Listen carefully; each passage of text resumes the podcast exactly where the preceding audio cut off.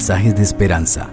Reflexión diaria en el plan Reavivados por su palabra con el pastor Álvaro Rodríguez.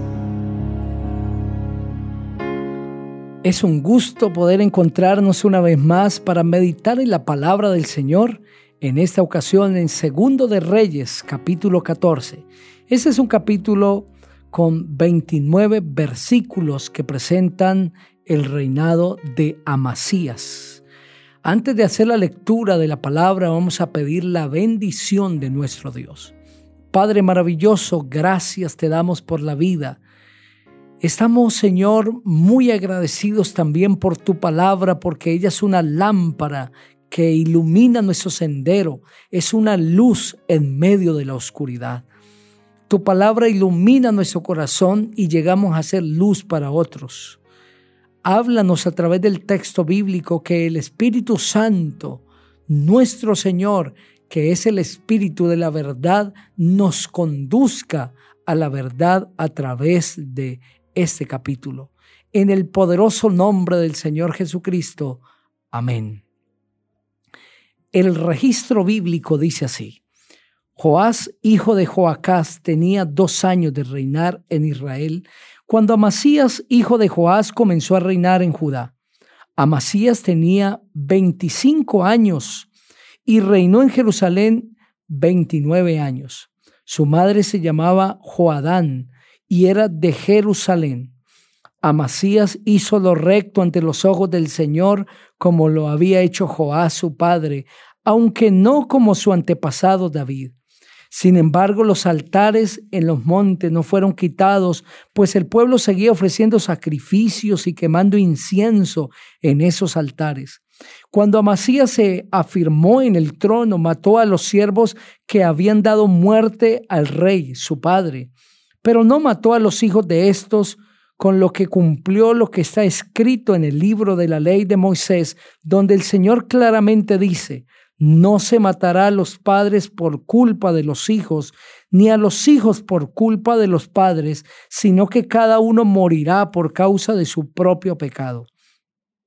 Amasías también mató a diez mil edomitas en el valle de la sal, y en una batalla conquistó a Sela y la llamó Yoctel, que hasta el día de hoy ese es su nombre. En cierta ocasión, Amasías envió mensajeros para desafiar al rey Joás de Israel, que era hijo de Joacás y nieto de Jehú. El mensaje decía, ven para que nos veamos las caras. El rey Joás de Israel respondió al rey Amasías de Judá con esta parábola. Una vez en las montañas del Líbano, un cardo envió a decir al cedro, dale tu hija a mi hijo para que sea su mujer pero pasaron las fieras del Líbano y pisotearon al cardo. Es verdad que has derrotado a Edom y que el corazón se te ha hinchado. Por mí puedes seguir vanagloriándote, pero dentro de tu casa. ¿Para qué meterte en problemas? ¿Quieres tú y Judá salir derrotados? Amasías no se dio por aludido. Entonces el rey Joás de Israel se puso en marcha a Beth-Semes, que está en Judá, y allí se vieron las caras el rey Amasías de Judá y él. Y los de Judá fueron derrotados por los de Israel, y todos salieron huyendo a su campamento.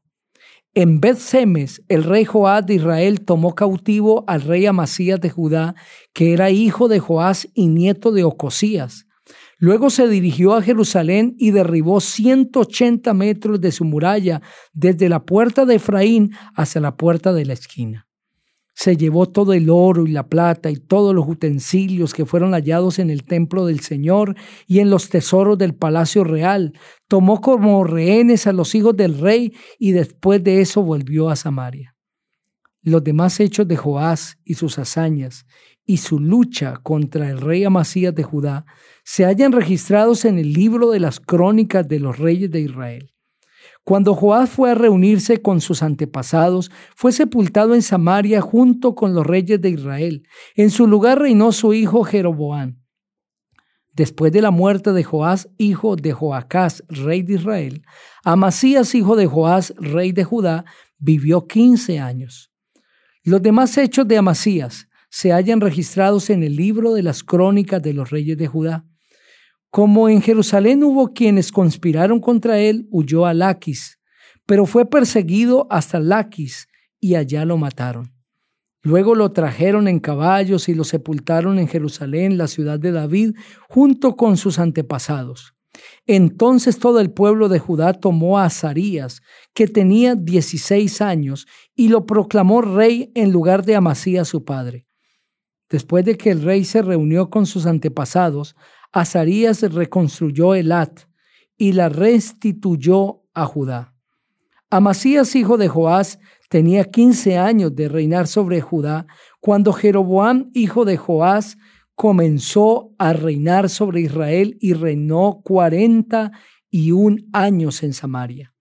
Pero hizo lo malo a los ojos del Señor y no se apartó de todos los pecados con que Jeroboam, hijo de Nabat, hizo pecar a Israel, conforme a la palabra que el Señor Dios de Israel pronunció por medio de su siervo Jonás, hijo de Amitai, el profeta de Gad Jefer. Jeroboam restauró los límites de Israel desde la entrada de Hamat hasta el mar de Arabá.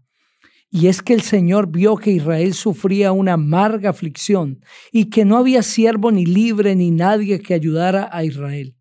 Además, el Señor no había determinado borrar de ese mundo el nombre de Israel.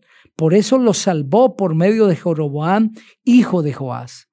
Los demás hechos de Jeroboam y todas sus obras y hazañas, y todas las batallas que libró, y cómo restituyó Damasco y Hamat, que había pertenecido a Judá, al dominio de Israel, todo eso se haya registrado en el libro de las crónicas de los reyes de Israel. Cuando Jeroboam se reunió con sus antepasados, los reyes de Israel, en su lugar reinó su hijo Zacarías. Amén. Este capítulo presenta varias lecciones para nosotros. La primera de ellas es que cada hijo toma la decisión si hace lo recto delante de Dios o hace lo malo. Incluso aquellos hijos que tuvieron un mal ejemplo en sus padres pueden hacer lo bueno. No están destinados a hacer lo malo. Realmente cada persona elige su propio camino. Por eso el texto también dice que el Señor indicó, según lo relata el capítulo 6, que está citando a Deuteronomio 24, 16, que no se matará a los padres por culpa de los hijos, ni a los hijos por culpa de los padres, sino que cada uno morirá por causa de su propio pecado. Eso es lo mismo que describe Ezequiel el capítulo 18, el versículo 20. El alma que peque esa morirá, la persona que peque morirá. No llevará el padre el pecado del hijo, ni el hijo el pecado del padre. Y en ese capítulo 18 de Ezequiel se pone dos ejemplos. Aquel hijo que tuvo un padre perverso, pero decidió hacerlo recto delante del Señor el Señor no lo castigará por los pecados del Padre. O aquel Padre que hizo lo recto delante del Señor, pero a pesar de eso su Hijo hizo lo malo delante de Dios, el Padre no pagará por los pecados del Hijo, sino que cada uno pagará por lo que ha hecho. Estas dos verdades el Señor quiere que queden claras en nuestra mente. Número uno, que cada uno responderá delante del Señor por sus propios pecados. Y número dos, que nadie está destinado o predestinado a comportarse igual que sus antepasados. La decisión la toma cada persona. Es una excusa realmente decir, me porto de esta manera porque es que mi padre se portó así. Vivo de esta manera porque es que mis antepasados vivieron de esta manera. Cada uno toma la decisión de cómo vivir, de cómo proyectar su vida, de qué hacer. Y en la Biblia encontramos claros ejemplos de personas que decidieron vivir diferente a sus antepasados o vivir igual. Por ejemplo, la Biblia presenta en Primera de Reyes 15, 9 al 11, que Asa fue hijo de el rey Abías el rey había, según ese mismo capítulo, versículo 3, hizo lo malo delante del Señor, fue un rey perverso, pero Asa, según los versículos 9 al 11, hizo lo recto delante de Dios. Decidió ir en contravía a lo que había trazado su padre. Decidió hacer lo contrario a lo que su padre había hecho y agradó al Señor. Pero también vamos a encontrar en la Biblia que Joás y Joacás hicieron lo malo, igual que sus antepasados.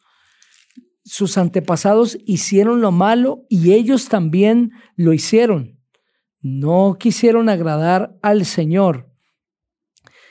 Pero también encontramos en la Biblia la historia de otros reyes que tuvieron padres que hicieron lo recto delante del Señor pero ellos decidieron hacer lo malo, decidieron no ir por el camino del Señor y ese es el caso de el rey Jeroboam.